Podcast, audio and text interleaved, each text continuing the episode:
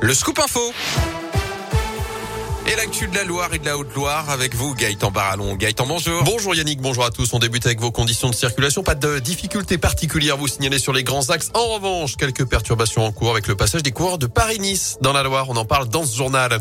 À la une ce jeudi, l'Ukraine ne se rendra pas. Les mots ce matin du chef de la diplomatie ukrainienne qui regrette ce jeudi l'absence de progrès sur un cessez-le-feu à l'issue des pourparlers avec son homologue russe en Turquie. De son côté, la Russie annonce qu'elle ne participera plus au Conseil de l'Europe. Moscou se retire de tous les organes y compris la Cour européenne des droits de l'homme. Dans ce contexte, les pompiers humanitaires français renforcent leur dispositif en Pologne. L'ONG, dont le siège se trouve à saint est au plus près des réfugiés ukrainiens depuis une dizaine de jours. Une puis deux équipes déployées sont désormais dix bénévoles à œuvrer sur place. Et après une première phase d'observation, les choses s'accélèrent depuis quelques jours. Kevin Nicolas, vice-président de PHF, est le coordinateur de cette opération. On a ouvert un poste de secours depuis euh, dimanche qu'on tient à 20 mètres de la frontière euh, ukrainienne. Donc nous avons renforcé nos équipes avec euh, sept nouveaux adhérents et depuis dimanche, on tient 24 heures sur 24 un poste de secours. Alors euh, aujourd'hui, un seul blessé de guerre qui est arrivé jusqu'à nous, c'est énormément des réfugiés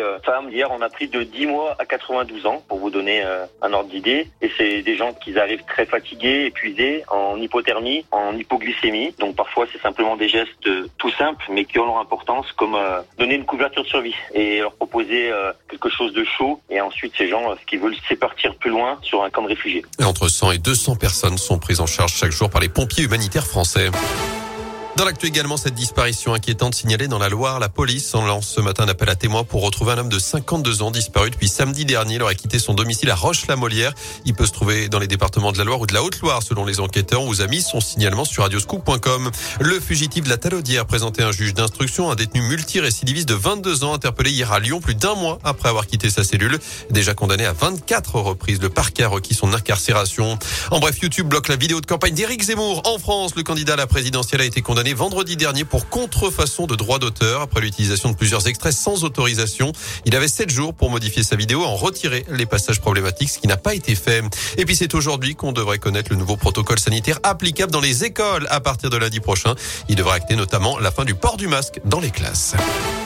En sport, c'est parti pour la cinquième étape de Paris-Nice. 126 coureurs sont élancés il y a un peu moins d'une heure à Saint-Just-Saint-Rambert, le peloton qui a déjà traversé les communes de l'Étra, la Talaudière et Saint-Chamond pour attaquer l'ascension du col de la Croix de Chauboret dans le Pilat. Direction ensuite l'Ardèche pour une arrivée prévue aux alentours de 16h à Saint-Sauveur de Montagu. Enfin, certains automobilistes ont eu une belle surprise. Hier, le gasoil affiché 1,08€ dans une station de Côte d'Or. Autant dire que le bouche à oreille a fonctionné. C'était la rue à la pompe. La station ne s'est aperçue de son erreur que plus tard et a remis le bon prix 2,08€. En attendant, certains ont pu faire le prix, le plein à un prix défiant toute concurrence. Merci.